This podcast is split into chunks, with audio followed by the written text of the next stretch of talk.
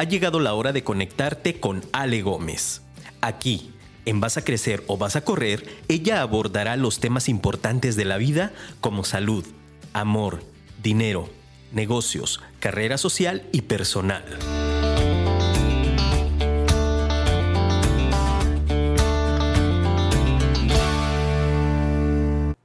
Martes 13. Ni te cases, ni te embarques, ni de tu casa te apartes. My, oh my, oh my, oh my, that money's not for me. My, oh my, don't gotta hit the lotto, cause I got a lot of loving for free. I keep it simple.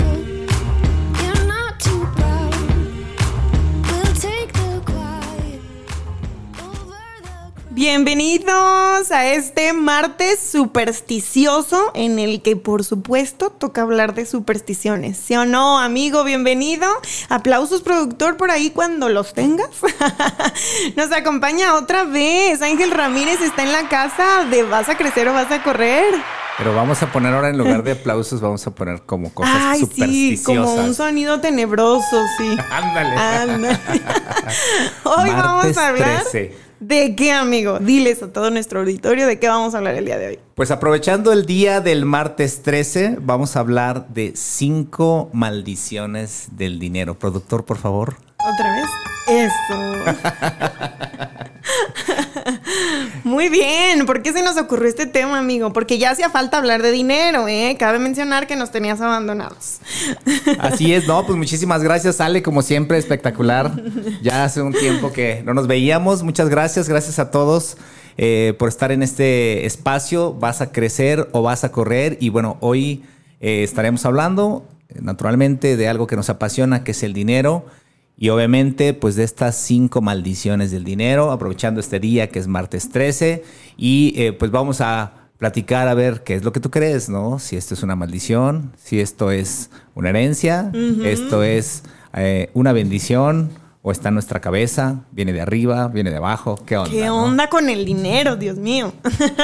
Así es, amiguita. Y pues bueno, eh, tú dime, tú le, le entramos. Eh, en materia. Vamos hablando primeramente de estas cinco maldiciones, que realmente hay muchas, me costó un poquito de trabajo de repente de solamente dejarla en cinco. Claro, desmitificar tantos dichos. Exactamente, ¿no? Entonces, ah, pues si no tienes inconveniente, vamos un poquito arrancando, ¿no? Claro, ilústranos. Yo, yo, creo que esta parte está, está padrísima porque, bueno, yo creo que vamos entrando por una parte. No sé si les ha tocado, no sé si te ha tocado, amiga, que eh, tenemos amigos, tenemos un círculo e incluso muchas veces nos identificamos como esa persona o esas personas que les pasa de todo.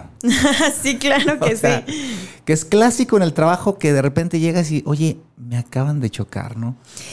Sí, Definitivamente sí tengo conocidos. Me alegra no ser la infortunada, pero sí, o sea, hay personas que en repetidas ocasiones todo les pasa. Efectivamente, ¿no? Y hay un mundo de dichos, ¿no? Que no más falta un chucho que te haga del baño. Bueno, de infinidad de cosas y que les, y les termina pasando, ¿no? Y entonces de repente dices, oye, ¿qué onda con eso? O sea, ¿qué onda con ese tipo de personas?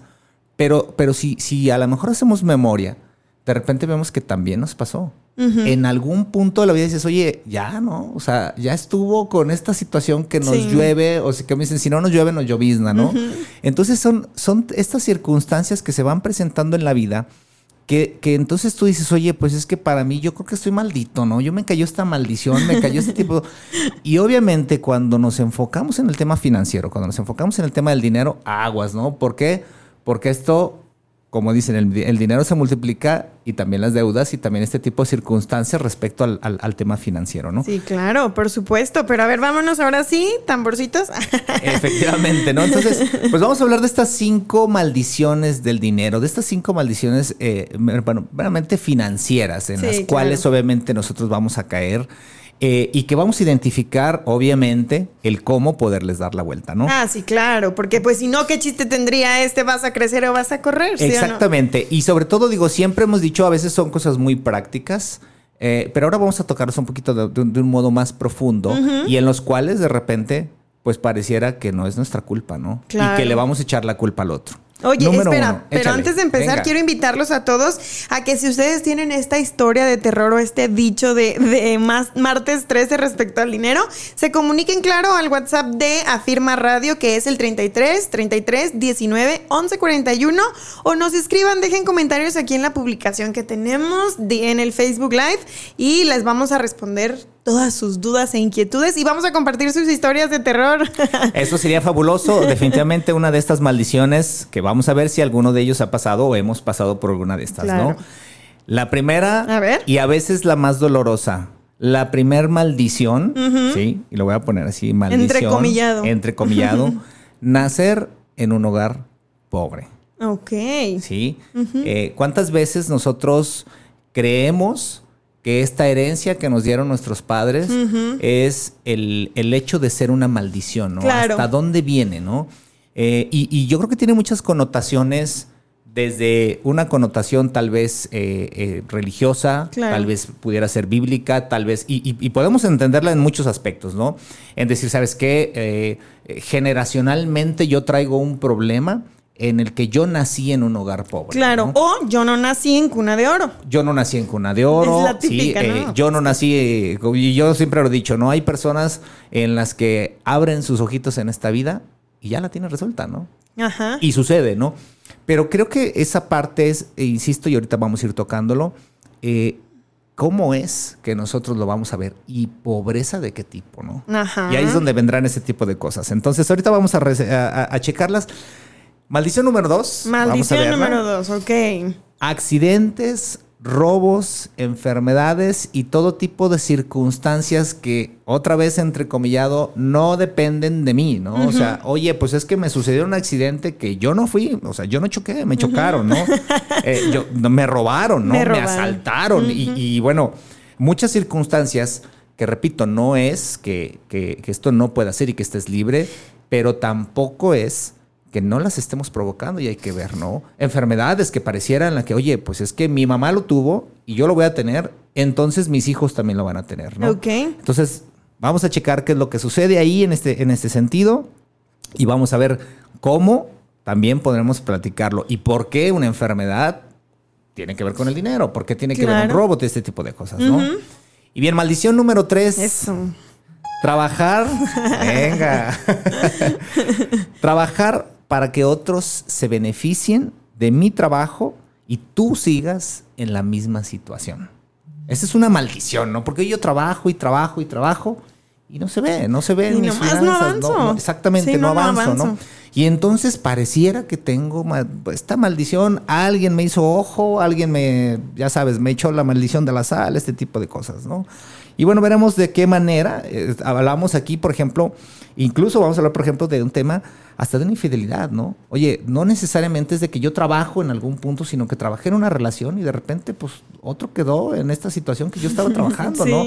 Y aguas con eso también. Pues nadie sabe para quién trabaja, o sea, no hay frase que, que describa mejor estas situaciones que esa. Nadie sabe para quién trabaja. Oye, tienes que saber para qué estás trabajando. Totalmente, ¿no? Y entonces, ¿qué te da esa seguridad? ¿Cómo dices, oye, ¿cómo le hago para entonces tener una certeza, ¿no?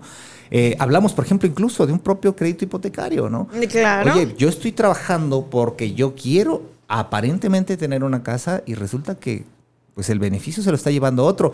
Y la casa que yo tenga realmente se va a convertir en un ataúd 30 yo tengo una historia de terror respecto a eso, amigo. Me, me hiciste acordarme, digo, ¿se vale? ¿La platicamos de una vez? Por supuesto, por supuesto. Ya que estamos al tema, si no se me va a olvidar porque tengo memoria de Dori.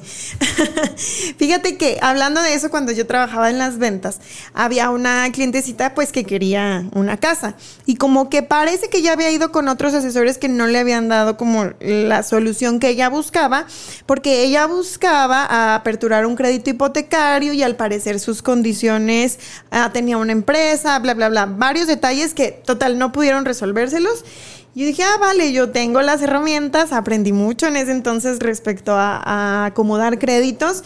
Entonces contacté a un amigo broker y armamos la estrategia y ándale que le dan su crédito. Obviamente yo con la intención de que mi amigo gana por el crédito, yo gano por la venta de la casa, negocio redondo para todos, la señora obtiene lo que quiere.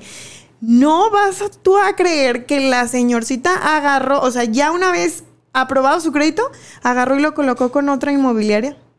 Y entonces ahí fue de, nadie sabe para quién trabaja. ¿Qué hice mal, amigo? y, bueno, efectivamente es lo que veremos, ¿no? Todas este, estas experiencias y ojalá, digo, si ustedes nos están escuchando por aquel, en, en aquel lado, estamos entrando en Facebook, eso sería súper interesante conocer esas historias eh, como esta que es padrísima, que obviamente iremos viendo cuando naturalmente puede ser algo fortuito, que podremos darle la vuelta, que realmente veremos si eso es una maldición o bien eh, pues a final de cuentas toreas con eso y aprendes de ahí, ¿no? Sí, claro, o sea, qué candados no puse, por qué razón sí pudo colocar su crédito con otra inmobiliaria, etcétera, etcétera. Digo, y de esas historias hay un montón, que trabajas, pones todo de ti, o sea, y realmente estás comprometido con el cliente. Aquí no fue el tema falta de atención o que ese tema en las ventas se suelen ir por eso, pues porque no estás como poniendo el foco en todos, en todos los puntos importantes, pero en este caso yo sentí que no, o sea, que realmente yo hice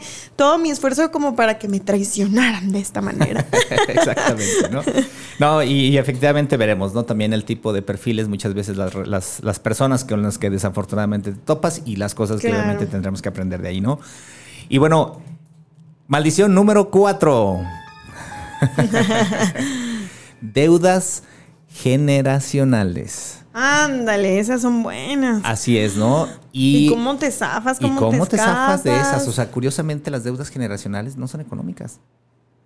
O sea, no le debes dinero al vecino, ¿no? Sino que tus padres le deben más que el dinero, ¿no? Muchas veces debes la propia existencia de tus padres o tus padres se deben a alguna situación y tú tienes que pagarla.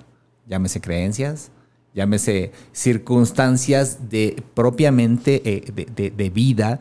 Si yo nací pobre, vas a ser pobre. Aguas con esa. La herencia maldita. Aguas con esa, porque si yo soy maldito, tienes que estar y tienes que pertenecer ahí y no puedes aspirar más. Y ojo, porque ahorita tenemos un súper, súper ejemplo que tenemos dirigiendo las huestes de este país en donde nos están inclinando a pensar con esa mentalidad, ¿no? Como yo no nací en cuna, tú tienes que estar igual, ¿no? Como yo no nací, o como yo nací pobre, tenemos que replicarlo porque no tienes derecho a aspirar a más, ¿no? Y por ahí está una frase súper triste en donde dice que los jóvenes, eh, los millennials, por hablan de que son muy difíciles, ¿no? Lo dijo por ahí públicamente el señor, eh, porque, porque aspiran, ¿no? Aguas con eso. qué triste y qué lamentable, pero bueno, venga, ¿no? Sí, claro, son esas creencias que desde chiquito te cortan tus alas, porque al final del día es como cuando tú quieres retener a un, a un ave en tu casa y entonces lo primero que haces es cortarle las alitas para que no vuele. Exactamente. Entonces, aguas con esas deudas generacionales que normalmente serán ideologías, corrientes ideológicas en el pensamiento. Y qué importante estar tocando el tema porque probablemente vas a caer en el momento, ajá, de, ah, sí, a mí me pasó con mi familia y yo estoy experimentando esto por esta situación de mi familia. Pero lo más importante es cómo cortas ese patrón porque probablemente lo estés pasando a tus hijos. Exactamente, exacto. Que muchas veces, ¿cuántas veces lo hemos escuchado? No, no quiero heredar esto a mis hijos, no quiero que mis hijos sufran lo que yo sufran sufrí. por esto, sí. Y que a lo mejor es cierto, ¿no? Tal vez te clavas tanto en algo que, que, tú tuviste o que no tuviste una carencia que, que viviste en el, en el pasado, pero probablemente estás dándole otro tipo, ¿no? Entonces ahí vendrá también esta parte que tendremos que trabajarlo, ¿no? Y bueno, por eh, último, la, la quinta, la quinta maldición del dinero. Venga esos sonidos. Excelente. Y yo creo que para mí es una de las más complicadas que se llama mentalidad de escasez. Ay, pero es la más común. Exacto. Exactamente, ¿no? Y yo creo que esta mentalidad de escasez es la que nos trae y las que nos lleva o la que nos lleva a todos, eh, a las anteriores. Digo, para mí, digo, no lo sé ustedes, lo, lo, dirán, amiga, no sé cómo lo veas tú. Porque al final esto nos orilla a decir es que nunca he tenido, ¿no? Y entonces tengo que apurarme por tenerlo. Y de ahí viene, yo creo que mucho de esto que, nos, que, que ahorita lo veremos, ¿no? Que nos hace cometer tantos errores, que nos hace entrar en una... Muchos eh, conflictos. Exactamente, en estos conflictos que pareciera que somos víctimas de la circunstancia, que pareciera que realmente son estas maldiciones. Que el mundo está en nuestra contra. Exactamente. ¿Por qué? Porque yo lo que quiero es apurarme porque obviamente no tengo y quiero tenerlo, ¿no? Y ahí es donde vendrán este tipo, estas, estas cinco cosas, pues estas cinco maldiciones que definitivamente creo que creceremos mucho en, en este sentido si podemos darle la vuelta. Y yo creo que también es un camino en el que iremos entendiendo que probablemente tú que nos estás escuchando o que nosotros hemos pasado por esto, por supuesto, y que también, obviamente, cuando yo lo estaba, eh, pues estaba preparando el tema, me sentí muy identificado. Y yo te digo, yo creo que definitivamente pasé por estas cinco, ¿eh? O sea, definitivo. Y yo creo que es, sería soberbio decir, por supuesto, nadie, o, yo no he, pasado por esto. No, pues imagínate, porque en eso se basa la experiencia y el, crecimiento, que para eso está este programa. Mira, nos comentan en Facebook, uno de nuestros gigantes es fan destacado, ¿eh? Oscar Vidal Anceno. ¿Oscar qué? Vidal Anceno nos comenta, me llueve sobre mojado. Exactamente, ¿no? No, y totalmente, o sea, eh, ojo, eh, ojo, porque efectivamente, claro que hay circunstancias, Oscar, que por supuesto así se sienten. O sea, hay momentos en la vida que dices, ah, o sea, si no me llueve, me llovizna, me llueve sobre mojado. O sea. Muy buena frase, es eh, cierto. Definitivamente, Oscar, eso es fabulosa, eh, porque efectivamente creemos que, que mm, que muchas veces nada puede ser peor, ¿no? Fíjate que yo te, voy a platicar una experiencia muy personal en algún momento de mi vida. Yo creo que han sido dos momentos de mi vida que han sido muy, muy, eh, eh, pues importantes para mí, muy trascendentales, en donde una de ellos naturalmente ha sido la muerte de mi padre. Eh, que para mí en ese momento, pues bueno, mi padre muere cuando, cuando yo tenía 13 años. Em, y de repente, pues, pues no lo entiendes, ¿no? No lo entiendes. O sea, pues, yo creo que en esa edad es, complicado porque es un suceso. Eh, hay muchas, a veces las películas, o yo así lo, experimenté, ¿no? Yo creo que es como ajeno, ¿no? Entonces, la muerte de mi padre yo la viví así, fue relativamente rápida, eh, en donde no entiendes qué pasó, ¿no? Así de, oh, pues ya murió y, listo, ¿no? O sea, fue una situación, una enfermedad muy, muy, relativamente rápida, ¿no? Eh, en cuestión de una semana, pues ya no teníamos a mi padre, ¿no? Entonces, ah, pues en ese momento, a mis 13 años, pues realmente no pasó nada. O sea, tal vez lo entendimos, pasó la situación y listo. La, la, complejidad, eh, llámese esta situación que se presenta, la depresión, eh, la consecuencia de la muerte de mi padre, llega a mis 18 años. O sea... Cinco años después. Cinco años después me empieza, o sea, empiezo a caer en cuenta de muchas de las circunstancias que se van sumando, que obviamente no se trataron en el momento, o sea, no hubo un tratamiento por mucha idiosincrasia familiar también que había, que los hombres no lloran, que etc, etc, ya sabes, ¿no? Y entonces yo empiezo a entender, o sea, a mí me empieza a llegar una depresión durísima, que yo no empiezo a entender ni, por qué pasa, ¿no? Curiosamente, a mis 18 años, eh, por circunstancias de la vida, yo empezaba a tener, eh, vamos, laboralmente, porque eh, en ese tiempo, ya sabes, estás saliendo de la escuela, entrando a otra, entre preparatoria y universidad, y ya estaba yo trabajando y de repente me empezó a ver muy bien. Y curiosamente, cuando empieza a irme muy bien, yo no sé si este es un tema que se empezó a juntar del autosabotaje, la depresión y las cosas no sacadas del pasado, y que empieza a entrar una depresión durísima, ¿no? Y entonces entra este rollo. ¿Cómo se manifestó esa, esa depresión? Yo creo que eh, eh, fue muy curioso, y, y, lo comento hoy abiertamente, porque en cada logro que yo tenía, yo veía que algo me faltaba, ¿no? De repente oye, algo, algo sucede, algo me falta o me falta específicamente compartirlo con mi papá. Y, empiezas a clavarte ahí, ¿no? Y entonces este, este, este rollo de la depresión, de no sacarlo y decir, oye, pero ¿por qué? Pues si, si yo ni siquiera lo entendía que era como una depresión, solamente decía, pues es que, ah, qué chido que estuviera mi papá aquí y, qué, mal que no está y ya sabes, ¿no? Y entonces te empiezas a ciclar y aguas, ¿no? Porque Obviamente, pues yo en ese tiempo el psicólogo era para los locos y este tipo de rollos. Saludos a mis amigos psicólogos. Ah, muy por cierto, eh, que gracias, gracias por toda la terapia, toda la ayuda. A mis nueve terapeutas, gracias y a saludos porque un ejército, amigo. Ejército para poder sacar todos estos rollos, ¿no? Ok. Pero obviamente empiezas a ciclarte y empiezas a entender este rollo de que, oye, no, pues es que y te empiezas a salir algo mal, ¿no? Y entonces ahora le echas la culpa. Oye, es que esto no me salió bien porque pues algo sucedió en el pasado y porque entonces eh, mi papá y porque entonces mi depresión y entonces porque y se suma otra cosa. Y obviamente por eso decimos, ¿no? Y entonces empiezas a echarle la culpa al pasado y le empiezas a echar la culpa a lo que aparentemente no depende de ti. Naturalmente hay cosas que no entiendes. Yo creo que también dependiendo de las edades, ¿no? De las edades y las etapas.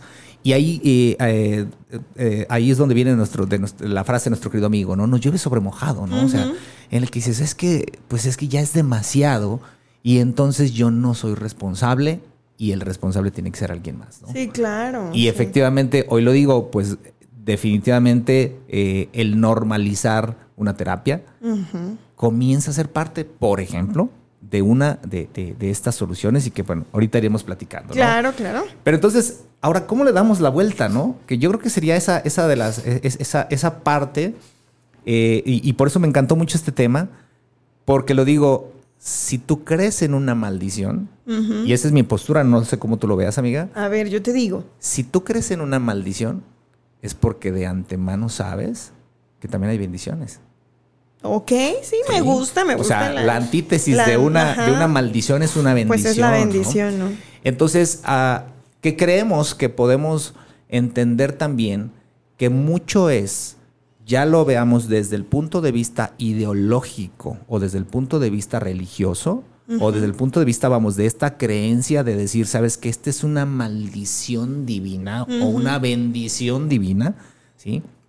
Naturalmente empezaremos a ver que las cosas empiezan a multiplicar, tanto las maldiciones como las bendiciones. Y depende de nosotros de cómo empezamos a tocar esta información, esto que estamos recibiendo todos los días, cómo lo tratemos, es la manera en cómo naturalmente vamos a ir resolviendo nuestros problemas. ¿no? Entonces, aquí eh, a veces pareciera, o a veces mucha gente dice, bueno, es que, y entramos en el tema religioso, ¿no? Es que esto es una maldición, porque si Dios y yo no creo en, sí, en el Supremo porque si él realmente es amor, no me estaría mandando esto, ¿no? Claro. Y bueno, viene, yo creo que sería todo, híjole, un tema súper, súper amplio. No vayamos por ahí, amigo, porque... porque si no tendríamos que hablar de fútbol. Ajá, y política y terminaríamos muy peleados con todos nuestros gigantes de vas a crecer. Exactamente, ¿no? Pero yo creo que al final se relaciona mucho con eso, ¿no? Se relaciona al final mucho con eso. ¿Por qué?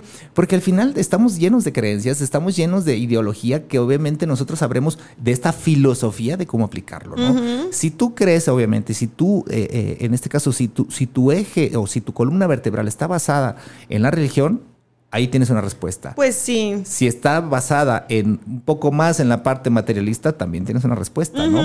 Si está centrada en tu, eh, obviamente, en, tu un desarrollo sistémico, por ejemplo. ahí tienes una respuesta. Claro. Eh, si es en tu yo, en tu crecimiento personal, también tienes una respuesta. Pero entonces yo creo que la clave, amigo, aquí antes de pasar a, todas estas em, soluciones, sería la comprensión, la conciencia. Creo que eso te va a hacer a identificar más tus mm, situaciones con el maldito dinero.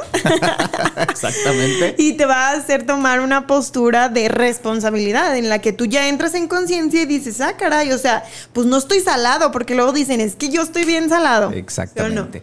Le acabas de dar el punto precisamente porque obviamente nosotros, y, yo lo pongo de esta manera, si nosotros cambiamos y decimos que esta maldición la, cambiamos por una, por una palabra que tal vez es un poco más plural, sin tanta carga energética, claro, y le hablamos de consecuencias, yo digo que es eso, es que te iba a decir, al final del día, el, poner todas, anteponer todas estas frases es que quieres justificar. Exactamente, ¿no? Por, eso lo decía, ¿no? Y, lo puse desde un inicio, el entrecomillado. Eh, eh, estas estas ah, maldiciones financieras, porque a final de cuentas realmente son consecuencias de nuestros actos, ¿no? Que muchas veces son, obviamente, consecuencias o situaciones que son conscientes y cosas que son inconscientes, ¿no? Eh, en donde habrá cosas que venimos arrastrando, pero que en algún punto de una reflexión podremos, o, de un análisis, podremos ir identificando y ponerle un stop, ¿no? Eh, no podemos decir que esto sea, ah, ¿sabes qué? Pues es que yo no sabía, por un lado, o bien lo sé todo, ¿no?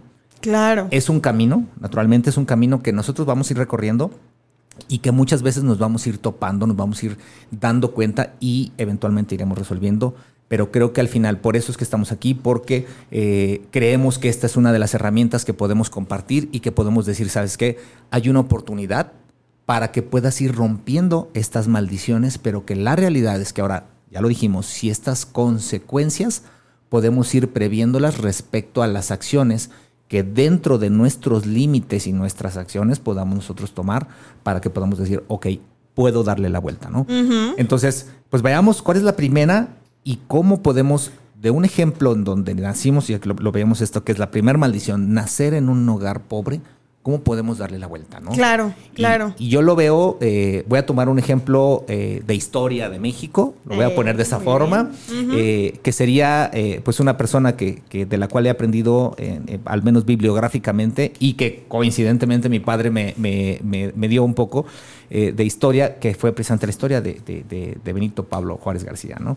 Benito Pablo Juárez García, ¿así se llamaba? Así es, Benito Pablo. Benito Pablo. Benito Pablo, sí. Muy bien. Eh, o Pablo Benito, corríjanme por ahí, ¿no? Pero mm. es, eh, pero era, era Pablo, ¿no?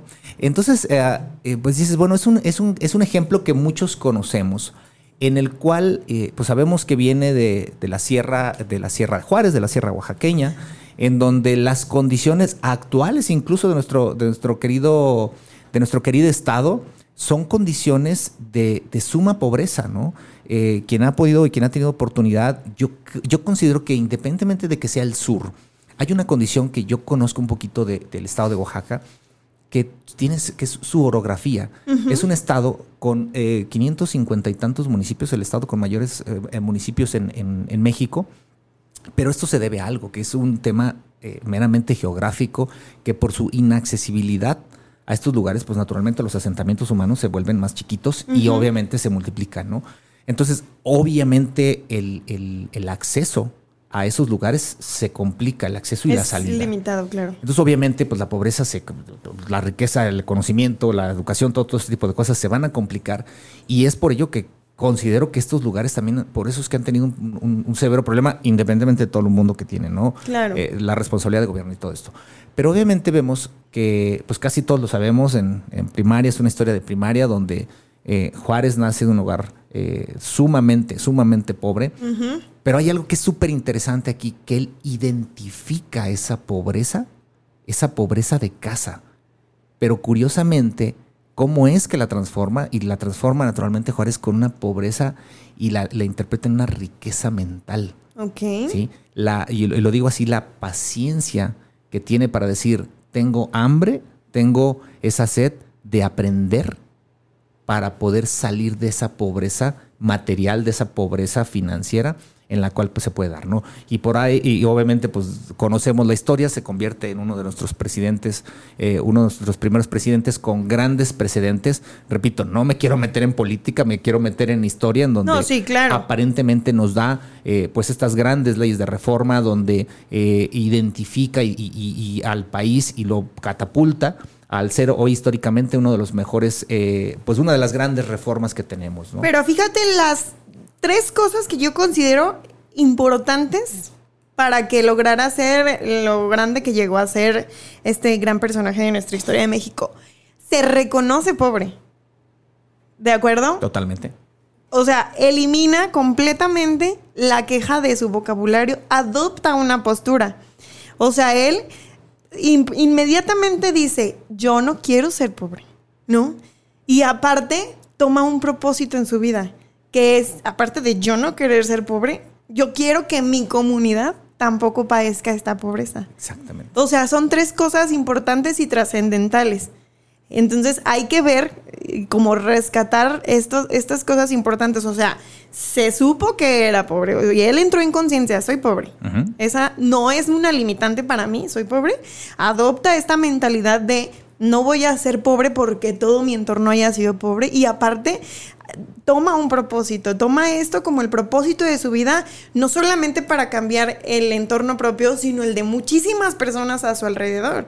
Y nos regaló, te digo, pues esas reformas de las que tú tanto hablas y en realidad logró trascender de esa manera. Absolutamente. Su pobreza. Y, y, a final de cuentas no conocemos, la historia no conoce a, Juárez como una persona caudalada, sino como una persona, vamos, a caudalada económicamente, sí, claro. Sino como una persona con una gran riqueza en el sentido de aporte en este caso a la sociedad mexicana y yo creo que eh, eh, trascendió mucho más allá, ¿no? Pues tomen nota, ya dijimos tres puntos súper importantes y nos vamos ahorita a una pausa comercial, regresamos con más para que estas maldiciones del dinero no les afecten a ustedes. Regresamos. regresamos. Ya estamos de regresos, a mí. Regresos hoy, nada más. ¿A quién vas a crecer o vas a correr? Y continuamos con nuestro.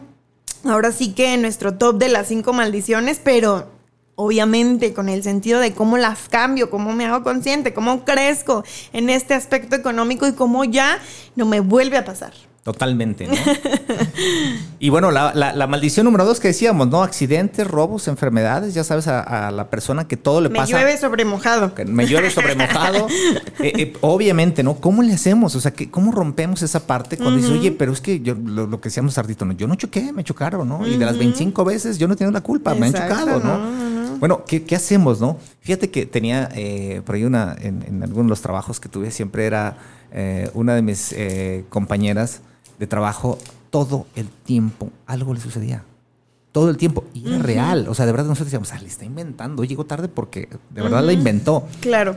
Y bueno, cada uno de los compañeros íbamos y o sea, se chocó y efectivamente chocaba. O sea, y veías que había chocado, ¿no? Efectivamente le había sucedido el accidente que le había sucedido. Y dices, bueno, ¿qué, qué, está pasando, no? Yo creo que es una de las cosas que es más difícil comprender para uno mismo. ¿Por qué todo me pasa a mí, ¿Por qué todo me pasa, no? ¿Mm? Y muchas veces es porque, lo, consideramos así, porque todo lo queremos resolver, ¿no? Porque queremos a final de cuentas nosotros entender curiosamente es un ciclo de que como todo me pasa, no quiero que me pase, ¿no? Es que no quiero que me pase esto y a veces... Y lo que resistes persiste. Exactamente, ¿no? Entonces, ¿qué es lo que sucede? Que, que, nos clavamos tanto en que no te pase. Por ahí viene un tema de, eh, vamos, la ley de la abundancia, eh, o sea, muchísimas de las cosas que estás tanto pidiendo eso que al final te va a pasar, ¿no? Eh, y, y no es porque sea maldición, o sea, sino porque al final estamos tan concentrados específicamente en esa parte, ¿qué es lo que va a suceder? Que vas a terminar probándolo, ¿no? Claro, eh, claro. Y, cómo le hacemos? ¿Sí? O sea, ¿cómo, ¿cómo hacemos para romper esta, esta maldición? Eh, y ahí siempre lo he dicho, invierte. A ver, ¿cómo, cómo, cómo que invierte? ¿Qué es lo que sucede? A ver, vamos a hablar del tema específicamente de choques, ¿no? Vamos a hablar de qué, es lo que está sucediendo. O sea, si al final estás todos los días teniendo incidentes en, en, en auto, pues naturalmente tienes porque es, porque eres eh, usuario de auto, número uno. Número dos, porque obviamente tu trabajo está metido o tus actividades están metidas en el, en el tema de tráfico. ¿Y qué es lo que necesitamos hacer? ¿Qué pudiéramos hacer nosotros? Invertir en la prevención. Algo estamos haciendo mal. O sea, entendámoslo de esa manera, lo que, lo, lo que comentamos hace un momento. Claro. Que es reconocer que uno no es una maldición, sino una consecuencia de que algo estamos haciendo mal. ¿Estás omitiendo algo? Exactamente. Y yo te diría, ¿no? Para los que nos están viendo, aquí tengo uno de nuestros graves problemas de accidentes claro. en auto, ¿no? Y para los que están en radio, el teléfono celular, venir atendiendo el teléfono celular es una de las circunstancias. Yo te lo digo, eh, eh, voy a hablar en mi experiencia personal. Desde muy chico recibí esta capacitación, este entrenamiento en cómo manejar, es un curso que se le llama un curso defensivo, eh, que lo dan en muchos lugares, incluso en estas escuelas de manejo. Eh, yo por situaciones de trabajo, en muy, muy chico, a los 17 años, 18 años, yo estaba recibiendo este tipo de cursos en los autódromos y curiosamente es muy difícil que tengas un choque, ¿no? Ok. Pero ahí te va mis, creo que son cinco choques que he tenido. No, no, es que sí, tú tienes un historial con los choques que, que me quedo impresionada. Cinco. Y mis cinco choques que he tenido, que yo me puedo responsabilizar de ellos y que curiosamente no choqué, me han chocado. Mira. ¿Por qué crees que son? No sé. Por estar pegando el celular. No. Afortunadamente ninguno ha sido de la que lamentar, simplemente han sido fierros. Eh, a lo mejor ni siquiera sustos, ¿no? Eh, pero a final de cuentas han sido por esa distracción, ¿no? Por alguna distracción en la que, pues naturalmente no lo hay. Y curiosamente, hace unos días, eh, en, eh, vamos, ¿qué te gusta? Hace un mes, aproximadamente un pequeño llegue que tuvimos, pero que curiosamente es, estás tan alerta cuando no estás en esa cosa, que gracias a Dios no me llevo un ciclista, porque reaccionamos de inmediato. O sea, ya sabes esas cosas fortuitas que pasan, pero que estás atento al volante y que naturalmente el, el, el ciclista ha sido intacto Yo fui el perjudicado porque el de atrás no midió su distancia y me, dio un alcance. Al final llegamos y ambos, o sea, ambos choferes, ¿qué onda? ¿Qué pasó? No, pues nada, o sea, es que pues no calculé, me dice el otro, la distancia, ibas muy corto, te me frenaste, le dije, efectivamente pasa un ciclista, no pasa nada, que nos vaya bien. O sea, ni siquiera fue tema de llamar a la, a la, aseguradora, porque obviamente sabes que estás alerta, gracias a Dios todo sale bien, y al final dices, sí, fue un raspón, sale con un... Claro. O sea, no, no, no llegó a más, ¿no? Y yo me imagino que a la mayoría nos pasa, al menos yo que soy una persona, trato de ser una persona muy comprometida con mi trabajo, siempre o la mayoría de las veces ando en el coche, ando manejando. Entonces, por querer cumplir con esa alto sentido de responsabilidad en el trabajo, voy contestando los mensajes, pero sí me terapeo, ¿eh? O sea, yo sí lucho con mi cerebro y digo, a ver, espérate, o sea, vas a llegar, no vas a llegar, vas a llegar tarde, vas a tener un accidente, o sea, ubícate en el tiempo en el que estás, fíjate bien, hacer conciencia del tiempo en el que estás y las consecuencias que eso puede traer. O sea, si tú estás manejando y tomas el teléfono, imagina lo peor que puede suceder. Siempre le he dado este consejo a mi hija. Tú imagínate en la peor situación, si tomas una mala decisión y eso va a pasar. Sí. Entonces, si tú te haces consciente de lo peor que te puede pasar y no quieres que te pase, evitas muchas cosas, ¿no? Evitas llegar a esas consecuencias que al final del día te requieren, pues pagarla, porque cuesta, todo cuesta, ¿no? Al final todo termina en dinero. Así es, efectivamente, ¿no? Y, como tú dices, o sea, creo que también esa parte es orientarte, lo que decíamos, capacitarte, y por eso digo invertir, porque al final es eso, ¿no? O sea, inviertes en una prevención precisamente de accidentes, Oye, pero es que yo fui al cajero y, a final de cuentas fui víctima de robo, ¿no? Por supuesto, la víctima al final es porque descuidó muchos de los temas. Sabemos, o sea, no es cómodo vivir en un país. Un ejemplo tan simple. Fuiste al cajero. ¿A qué hora fuiste al cajero? Exactamente. tus alertas visuales o sea, las tenías activas o ibas pensando, fíjate, situarte en el momento presente es clave para que no te pasen esas cosas. ¿En qué estabas pensando cuando estabas en el cajero? Totalmente. Típico de mi madre, dejé la tarjeta en el cajero. Sí. Porque traes tu mente en todo menos en la acción que estás implementando en ese momento. Si tú tienes, lo hablábamos la semana pasada con Shine White, que nos hizo el favor de acompañarnos. Saludos a mi querido amigo. Y nos decía, si tú te levantas en las mañanas con el propósito de tu vida bien firme en, el, en, la cabeza, eso te da, o sea, te da, la, la consecuencia de tener un propósito es planear. Y cuando tú estás planeando tu día, haces que tu día sea un día más consciente. Exacto. Y vas tras esos objetivos que tú trazaste del día. Y entonces puedes poner cada cosa en su lugar. Yo digo, es súper importante poner cada cosa en su lugar. Si tú estás en el cajero, sabes que estás yendo a recoger el dinero para pagar la renta, pagar la luz, pagar whatever, y, y o sea, y lo tienes bien y cumples ese objetivo y sabes que ir a retirar dinero del cajero involucra llegar al cajero, insertar la tarjeta obtener el dinero y recuperar tu tarjeta. Digo, al menos en algunos, ya en otros te lo da en otro momento, pero bueno, o sea, sabes todo lo que involucra esa actividad. Y entonces cuando estás en conciencia, vas del, del cero al cinco pasos, o sea, no hay otra. Pero mira que si traes otra cosa en la cabeza, ya se te olvidó hacer el paso número cinco, que era retirar tu tarjeta del cajero. ¿Y eso qué crees? ¿Qué consecuencia crees que hay ahí? Totalmente. O sea, al final, eh, insistimos, ¿no? Va a ser una o, problemas subsecuentes que te van a ocasionar. Vamos a decir que no te robaron tu tarjeta. ¿Qué hacen ahora los cajeros? La vuelven a insertar en el cajero y ahora vas a tener que hacer otra inversión de tiempo para ir al banco, hacer un trámite especial para solicitar tu tarjeta y que crees que el tiempo es dinero. Así es. Y entonces ya tuviste que hacer una doble inversión. Ahí hay una pérdida que si bien no es directamente económica porque pues no te va a costar, la, creo que si te cuesta la reposición del plástico o a veces no. Supongamos que no te cuesta. ¿Cuánto tiempo invertiste en ir a recuperar tu tarjeta? Ahora te la pongo, tú que estás involucrada mucho en el tema de viajes, ¿no? Imagínate que estás de viaje. No, Imagínate no, que en ese lugar no hay la sucursal o no hay la banca de tu tarjeta. Exacto. O sea, ya te creó un problema, ¿no? Al final, e insistimos, no, no, no significa que, te estemos diciendo que, o que estamos diciendo que las personas tenemos que ser perfectas, pero hay consecuencias, que lo hemos dicho, que naturalmente nos van a evitar caer en estos problemas. Claro. Oye, es que tengo la vida, es que me llegó un teléfono, me llegó una llamada, claro, y, te puede suceder, ¿no? Pero obviamente, si esto recurrentemente está sucediendo, pues hay que analizarlo, ¿no? Claro, Oye, recurrentemente estoy teniendo un choque, recurrentemente estoy teniendo... Ángel Ramírez. Estoy teniendo problemas con el cajero, eh, recurrentemente estoy teniendo, eh, híjole, pues de repente ya tengo ciertas enfermedades, oye, pero eso no es mi culpa. Aguas. O recurrentemente te estás acabando la quincena antes de que se termine. Exactamente, ¿no? Entonces, cosas que parecieran que son fortuitas, que no son tuyas, que no dependen de ti, ¿Cómo es que lo tenemos? Ya lo dijimos. Entonces hay que invertir en qué? En esa parte que nos está sucediendo, ¿no? Sí, claro. Muchas veces, insisto, es analizarlo, lo, decía nuestro querido amigo, hace referencia eh, de, precisamente de Shine, que ah, en, ese tema, eh, rescato en alguna plática que tuvimos, decía, es que yo duermo muy poco, ¿no?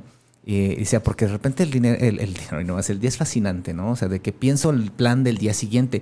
Y, y, qué padre de repente tener esa ilusión del día siguiente. Claro. Porque al final lo que tú estás buscando es eso, ¿no? ¿Qué voy a hacer mañana, no?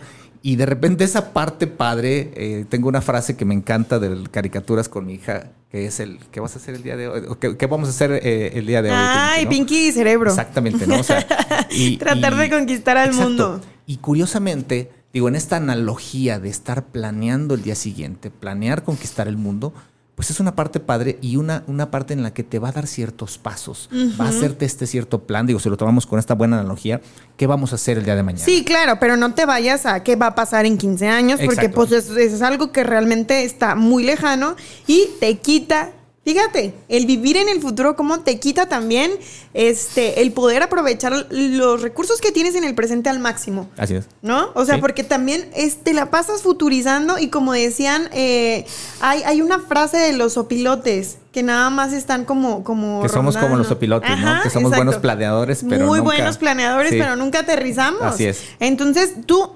la propuesta que tenemos el día de hoy es eso, o sea, que planees, sí, tu día siguiente como consecuencia del trabajo que has estado realizando hoy, pero tampoco te vayas a futurizar como si, ¿sabes? O sea, ya 15 años nadie sabe qué va a pasar. Planea lo más inmediato, fíjate. Planea tu futuro inmediato y eso te va a dar muchísimos ah, beneficios, te va a ahorrar muchísimas eh, situaciones que no, no puedas contener. Una de las cosas, digo, amiga, qué bueno que lo comentas, em, algo que a mí me gusta poner siempre y lo establecemos en muchos de los planes. Lo recomendado para que tú tengas un plan que sea realista es un año. Ok. Es un año. ¿Por qué? Porque obviamente puedes establecer, por eso es que hablamos siempre de al inicio o al cierre del ciclo, normalmente ya sabes, en el año nuevo, ese tipo de cosas. Es un muy buen año para, un momento para aprovechar qué es lo que vamos a hacer el siguiente año, durante el siguiente año, pero obviamente bajo este plan. Y está padrísimo estos ciclos que llamamos, como repito, espiritualmente, como le quieras llamar, o los cierres de mes, como los quieras ver. ¿Cuál es la meta que tenemos para enero? qué es lo que en este sentido podemos planear. Ahorita les vamos a dar una herramientita rapidísima que tú ya la conoces por ahí. Perfecto, claro que sí. Eh, y obviamente veremos cómo, cómo salir, ¿no? Entonces ya lo dijimos ahorita en esta parte, hablamos de la prevención, de la educación, de la inversión en ese tipo de cosas.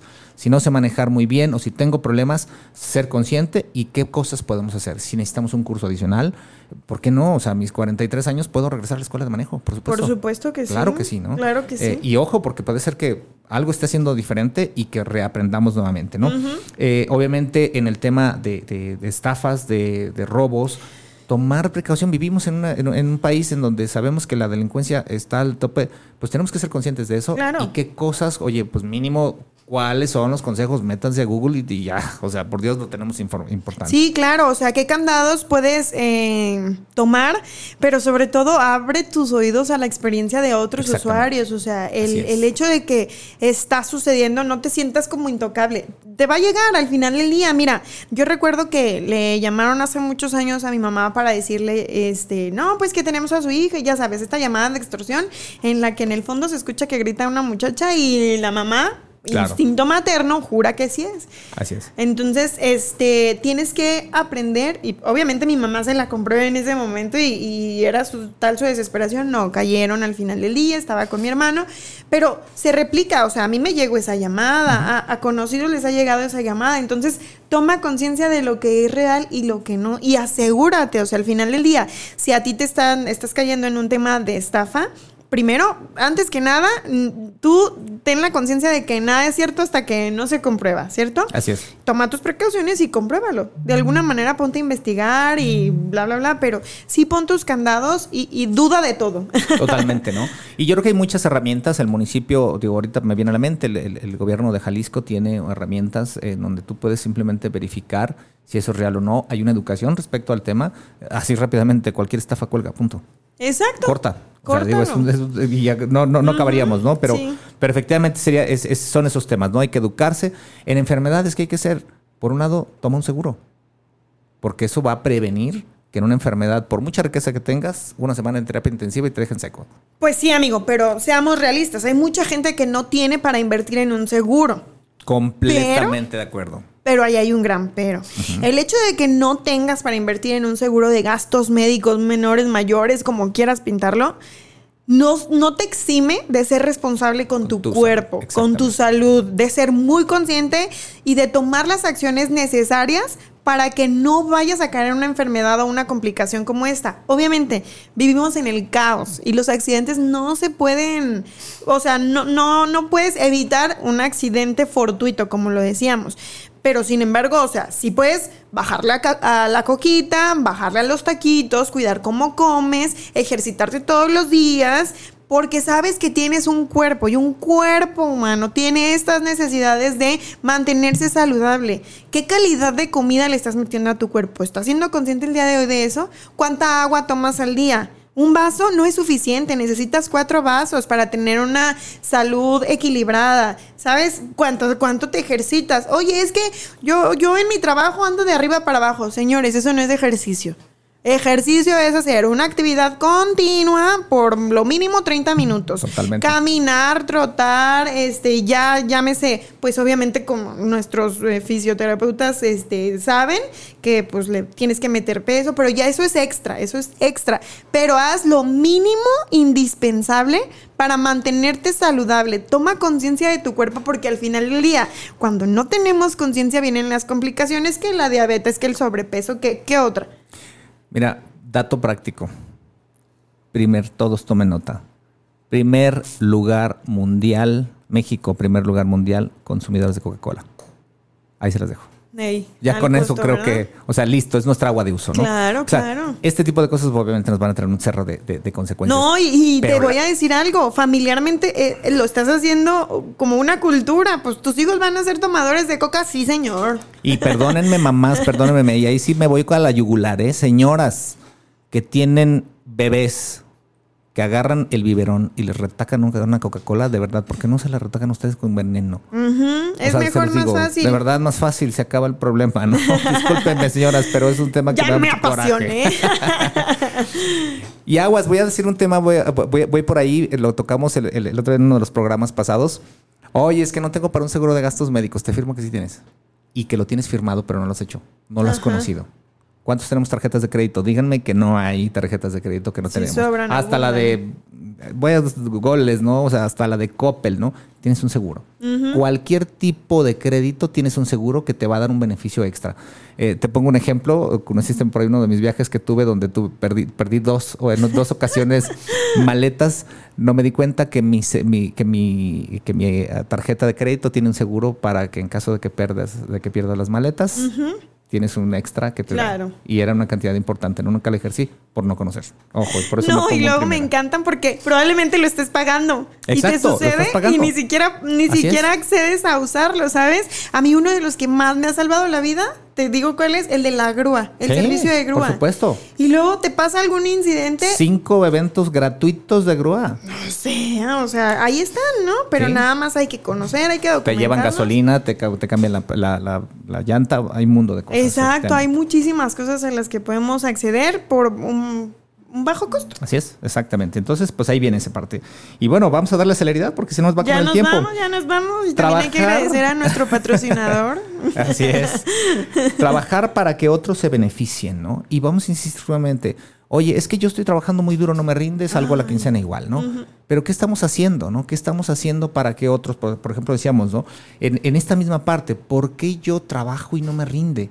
Porque probablemente no nos estamos enterando de las situaciones en las que estamos entrando, no estamos cuidando lo que estamos trabajando. Ya hablamos de una relación, no estamos cuidando probablemente lo que nosotros estamos haciendo, no estamos cuidando nuestro propio trabajo, estamos trabajando renegando de, de lo que no tenemos y no estamos entendiendo lo que hoy, lo que hoy estamos en lo que estamos eh, parados y al final estamos diciendo, ¿sabes qué? Pues es que no nos rinde en ese sentido el, el, trabajo. ¿Por qué?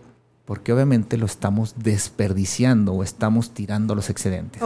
¿Cuántas veces estamos esperando el fin de semana para que llegue, ya sabes, el, el, como dicen, el fin y pues viene la chelita, viene el partido y me voy a formar y me voy a acostar ahí, perdónenme mis amigos de, futboleros, pero voy a, dormir en el estadio para tener la primicia del boleto fulanito de tal, ¿no? ¿Cuánto nos costó ese boleto, no? O cuánto pagué extra al eh, revendedor precisamente por obtener un boleto en el cual yo estoy idolatrando quién sabe quién rollos, ¿sí?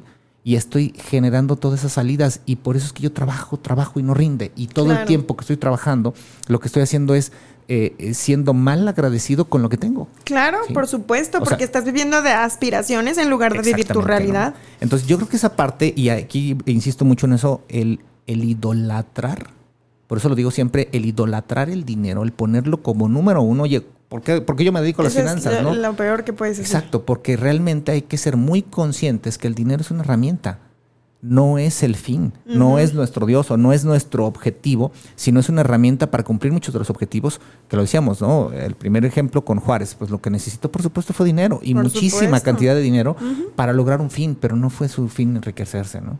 Entonces ahí estaríamos en, ese sentido, ¿no? Entonces, pues ahí entendemos eh, y, y obviamente esto se conecta pues con la siguiente, con, el siguiente punto que son las deudas generacionales, ¿no? Ok. Ah, sí, ese lo tocamos y yo dije, quiero escuchar eso. O sea, ¿cómo le haces para romper con esta deuda, con esta maldición generacional de que como mi padre, ¿sí? Nació en una cuna pobre, ya lo dijimos por aquí, yo tengo que ser pobre. O sea, yo tengo que tener y heredar la misma circunstancia de mi papá. Yo tengo que ser ingeniero porque mi, papá y mi abuelo fueron ingenieros. Yo tengo que quedarme con el negocio porque mi papá y mi abuelo tuvieron este negocio. Esta, por eso lo hablo como una deuda, porque al final debemos o nos debemos a alguien. ¿no? Yo me debo a mi padre, a mi abuelo, a mi que, dieron todo por mí. ¿Por qué? O sea, ¿por qué tengo que repetirlo, no? Eh, y, y, por qué no mejor decir, aprendo lo mejor de ti, me quedo y, insisto, y este bien, Esa este es la verdadera esencia. Exacto. ¿Por qué no entonces hablamos de deudas versus herencias? La deuda de que mi padre es y tiene una situación de enfermedad tal y yo tengo que heredarla, ¿no? ¿Por qué no mejor cambiamos eso y decimos la herencia que tengo de mi padre o de mi madre o de mis abuelos es o de mi familia es una herencia positiva la cual yo voy a potenciar y obviamente voy a multiplicar por una circunstancia diferente. Claro. Recuerdo mucho a Oscar de la Torre, un querido amigo que murió en, precisamente un accidente, compañeros amigos de, aviación. Eh, increíble, increíble. Todos sus papás eran, toda su familia eran doctores, médicos, eh, ya sabes, todo el tema de la salud. Y él decidió ser piloto, ¿no? que salió de la caja. ¿qué, ¿qué, tiene que ver, no? Curiosamente, cuando la familia lo entiende, dice, ¿sabes qué? Pues no tenemos el dinero para pagarte una carrera como papá, pero al final toda la familia tenemos esa herencia y decimos te apoyamos como tal, ¿no? Y al final pues fue un tipo eh, increíble que al final, bueno, eh, eh, termina su vida a una corta edad, pero a final de cuentas yo rescato esa parte, ¿no? La parte en la que puedes de una otra manera darle la vuelta y, crecer con eso, ¿no? Ay, qué padre. Entonces viene esa parte y, quiero tocar la última porque no quiero que nos coma el tiempo. Mentalidad de escasez, amiga. yo creo que la respuesta es, es, es fundamental. Eh, eh, el, cómo es que esta mentalidad nos va a llevar siempre a todas las anteriores. Si nosotros pensamos pobres, si nuestra mentalidad es, sabes que yo no tengo, vamos a hablar por una parte. Eso te iba a decir, danos ejemplos prácticos, ah, tal vez para que la gente como que diga, ah, caray, creo que estoy teniendo una mentalidad de escasez. Exactamente. ¿Cómo qué? Nací pobre. Ajá. Nací pobre y yo no puedo. Ok. Sí, o sea, yo no tengo... Creencia limitante realmente. Exactamente, ¿no? Eh, lo decía, eh, lo, dice yo, Robert Kiyosaki, me encanta esa parte en donde dice, es que yo no, no me merezco eso, ¿no? Ajá. O sea, ves un carro padrísimo y dices que yo, yo no me merezco eso, es que yo no alcanzo. ¿Por qué? Porque no pertenezco ahí porque yo no nací en ese lugar y no puedo serlo. Y aquí hablamos mucho del marco de referencia que viene desde casa, ¿no? Porque nuestros papás no pudieron. No significa. No significa que no podemos nosotros, ¿no? Y aquí hablo un poquito de, eh, o más bien mucho de, eh, y lo dice Carlos Muñoz, ¿no? Este marco de referencia que nosotros tenemos contra nuestro potencial. ¿sí? Y que muchas veces limitamos nuestro potencial porque eh, a esta mentalidad de escasez que es nuestro marco de referencia, es que yo no puedo, ¿no? ¿Por qué? Pues porque no, es que cómo voy a ser millonario, ¿no? y, es un tema en el que nos tatuamos y decimos, ¿qué crees? No vas a poder, porque tu papá no pudo, porque tu mamá no pudo, porque tu entorno no pudo, porque lo intentaron muchas veces. Es que ya lo he intentado muchas veces. Es que ya fui al psicólogo y no pasó. Ya fui al, al financiero y no sucedió. Ya tomé clases y no pasó pues ¿qué crees? Es, es un aprendizaje. Es un aprendizaje que además esto que te está sucediendo ahorita, si lo tomas como un aprendizaje, el día de mañana te va a servir. Sí, claro. Mira, hay frases tan típicas como, no, eso es solo para ricos. O, oye, vamos a tal lado, no, no tengo dinero. Todas esas son manifestaciones que entran directamente otra vez a tu cerebro y lo vuelven tu realidad. Entonces es, por el momento no tengo, pero voy a tener, ¿sabes? Aprende a hablarte a ti mismo. Hay una frase que me encanta de Robert que yo sé que dice, ¿qué debo de hacer para tenerlo? Si cambias el yo no puedo y el qué debo de hacer para tenerlo. ¿Cómo si podría? ¿Cómo poder hacerlo? Porque estás abriendo una energética, una posibilidad, una puerta inmensa. Yo creo que esa es la diferencia. No puedo. ¿Cómo si podría? No puedo, se acabó, tienes razón.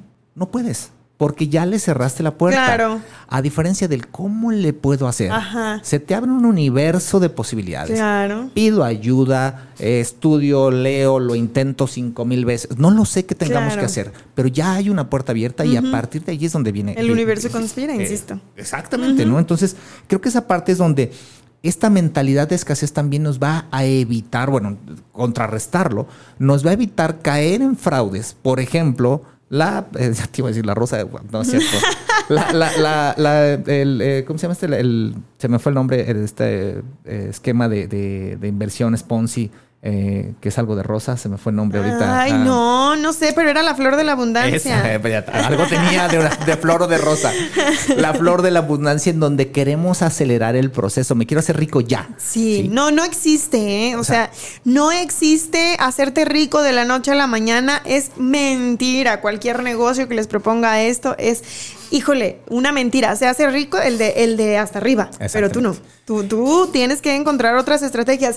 Digo, hay, que hacer un programa, amigo, de, de negocios eh, que son en pirámide, que, que, sí son exitosos, Exactamente. pero que tienes que aceptar que llevan su tiempo y su trabajo. Todo en esta vida requiere trabajo. Si no hay trabajo, no hay frutos. Totalmente. ¿Mm? Entonces, yo creo que estos esquemas en los que nos van a decir, oye, es que me quiero hacer, oye, sí, sí es posible. Mira, si me gano la lotería y compro el boleto, claro, ¿cuántos boletos tienes que tener? O sea, vuelvo a lo mismo. Eso se llama, es suerte, ¿no? Y vas a irte a una probabilidad, si te vas a números, te vas a una probabilidad de una entre el número de boletos que compres contra el número de participantes. Claro. Entonces, ah, vas a ver que las probabilidades son muy pocas y que al final se está yendo tu dinero, tu esfuerzo y tu mente específicamente ahí. Todas tus energías. Hay una, hay una película que aborrezco mucho, una parte del, del, cine mexicano viejo, en donde habla precisamente esta mentalidad, donde un tipo vive en donde él se vive aquí, aquí está mi suerte y se compra el siguiente boleto, ¿no? Y vive para comprarse ese boleto porque cree que ahí está su solución. Claro. Y pasa toda su vida comprándose ese boleto y nunca le llega la suerte, ¿no? Porque obviamente estuvo metido en eso, en un volado su vida, ¿no? Entonces, ¿cómo quieres que tu vida sea fructífera, ¿no? Entonces, yo creo que esta parte para mí es una de las más importantes, la mentalidad de escasez, en donde si tú dices, no puedo, vas a tener la razón y si quiero tener, por eso es que hay tanta corrupción, por eso es que hay tanto, tanta delincuencia, porque lo que nos urge es el disfrute inmediato porque desafortunadamente tengo tantas maldiciones que nací en un hogar pobre, que me suceden accidentes, que yo trabajo y no me rinde, que tengo un mundo de deudas y que obviamente eh, eh, no, tengo esta parte de progreso porque mis padres no me dieron y porque además de cuentas, yo, es más, Dios no existe porque para mí no, no me quiere, ¿no? Es más, a mí me trae y, y no me suelta, ¿no? Y entonces es más sencillo que con esta mentalidad yo busque corromperme, busque hacer daño y a final de cuentas eh, caer en este proceso que te va a caer, que, te va a llevar a final de cuentas una vida muy desgraciada y muy amargada. Exacto, pero es a consecuencia de tu toma de decisiones. Totalmente. entiende que la superstición respecto al dinero es creada única y exclusivamente por tu mente. Totalmente. Y si tú quieres lograr un cambio, tienes que adoptar una postura diferente, aceptar tu realidad y sobre todo tener una planeación. Y una de las cosas que para mí, creo que para también eh, cerrar esta parte que, me encantaría es dar. El día que tú comienzas a dar, algo sucede, algo se destraba. Y hablo no nada más de dar dinero, no es estar y dando esto es para contrarrestar esta mentalidad de escasez. Porque eh, luego pasa el, de las limosnas en el templo y no das porque no tienes. No, es que yo no tengo pues efectivamente nunca vas a llegar a tener con esa mentalidad. Y Hay que abrir el canal de la abundancia. Por un lado, por eso hablamos muchas veces de ofrendas, porque yo lo que hago es eso, te doy un regalo, doy un regalo de lo que al final de cuentas, exacto, te, desprendes y digo, hay muchos ejemplos de estos, ¿no? Desde bíblicos, eh, eh, eh, materiales, en donde cuando tú das realmente del corazón, no es que estés dando algo material, yo te puedo dar, tal vez, te puedo compartir mi comida eh, y, a final de cuentas decir, ¿sabes qué? Te estoy dando del corazón. Por eso mucho el rollo de los de que los padres se quitan el bocado de la boca para los hijos. No, y también otras cosas que puedes dar que no son tangibles, dar una atención. Exacto. O sea, dar, dar esa, esa atención de escucharte de corazón, de, de, que realmente si yo te puedo dar un consejo, yo te puedo dar una palabra de aliento, o sea, la escasez va más allá del sentido económico, o sea, es, energético. Absolutamente. ¿Cuántas veces lo hemos visto? Lo compartí en 2017, amiga, muy rápido. En 2017 eh, viene un tema, eh, me voy a ir un poquito fuera del país. Eh, Canadá 2017 hay, una, hay unos incendios brutales en una de las comunidades en, en, British Columbia, en donde la comunidad completa de una, de las comunidades de las reservas nativas se queda sin nada, se quedó sin bosque, se quedó absolutamente nada. Lo único que les quedaba era los peces, literalmente ellos viven de la silvicultura eh, se les van los, uh, eh, toda la fauna, absolutamente todo, ellos viven de la naturaleza, y lo único que les queda son el, salmón que pescan. ¿Qué crees que ofrecen de ofrenda? O sea, que, dan de ofrenda. Pues obviamente. A los, a los que llegaron a, hacer este rollo. No te digo porque los tuve. No. No, no ofrecieron salmón. ¿Qué salmón es lo que tienen más. Venado. ¿Lo que no tenían? Lo que no tenían. Lo único que les quedaba en sus reservas fue lo que ofrendaron. Y fue increíble porque a final de cuentas, materialmente eso es lo que dieron, porque dijeron a final de cuentas, y, es una parte muy padre, porque dice, la, eh, la, la, naturaleza es sabia, ya se lo decían ellos, creen mucho en la naturaleza, y la madre naturaleza por algo vino a hacer esto y sabemos que nos tenemos que desprender de ello y por eso te lo damos, porque alguien más vino a ayudarnos y por eso queremos que estos, ustedes sean fuertes también. Ve, qué hermoso pensamiento de, Hoy te lo abundancia. Digo, tres, cuatro años después es una comunidad súper próspera y que a final de cuentas está trabajando. Me queda clarísimo y también otra histórica es este Japón, o sea, cómo se recuperó posguerra, ¿cuántos años les tomó recuperarse? Exacto. Y fue porque se ayudaron en comunidad, una de las comunidades más fructíferas, la comunidad judía. ¿Por qué? Exacto, porque hay una cooperación mutua, ¿no? Y cuando vemos aquí que nos pasa muchas de las circunstancias, y no quiero criticarlo, sino quiero observar la circunstancia que nos pasa. Nos sucede una tragedia que medio nos tenemos una inundación, una, inundación, una pandemia que estuvimos aquí, como estuvimos peleándonos por un bono de 500 pesos que nos daba el gobierno. Y ahí estamos todos peleándonos para ver quién, quién se puede. Falsificamos documentos para que podamos adquirir la, la deuda. O sea, y esas son las cosas que nos, que nos, que nos llevan a final de cuentas a esta pobreza, ¿no? Claro. Pero bueno, no hablemos de cosas tristes, los dejamos con la última parte del programa, que fue la, la parte propositiva, en la que ustedes puedan adoptar este cambio de mentalidad, eh, generar como su propósito de vida y en base a esto vivir su realidad y construir, porque eso se trata, ¿no? Construir su futuro financiero. Así es, dar e invertir. Nosotros ya nos tenemos que despedir, amigo, por favor, despídete de los gigantes de Vas a Crecer o Vas a correr. Pues muchísimas gracias, gracias a todos. Yo te puedo decir hoy, martes 13, embárcate. Cásate. Cásate. ¿Qué otra cosa era? Eh, eh, salte de tu casa. Aléjate de tu casa. Aléjate de tu casa. Viajas lo que tengas que hacer. Martes 13, vive. Es el mejor momento para hacer algo mejor, algo nuevo y algo bueno. Quítate el miedo, no existe más que en tu cabeza. Así es, efectivamente. bueno, yo no me quiero ir sin antes agradecer a nuestro patrocinador, Corby Multimedia, que eh, obviamente ya les he platicado, ellos se dedican a generar todas esas estrategias de marketing publicitarias, tienen una fotografía súper profesional, hacen diseño de logo, también te ayudan a manejar tus redes sociales, todos los servicios que tú necesites para crecer tu marca en impacto a nivel mercado mercadológico lo tiene Corby Multimedia. Búsquelos en todas las redes sociales, en internet, como Corby Multimedia. Es la opción número uno, te va a aparecer de primerito. Excelente, muchas gracias, Corby. Muchísimas gracias y yo los espero el próximo martes aquí en un nuevo Vas a crecer o vas a correr. Gracias, amigo. Muchas gracias, gracias. Hasta la próxima.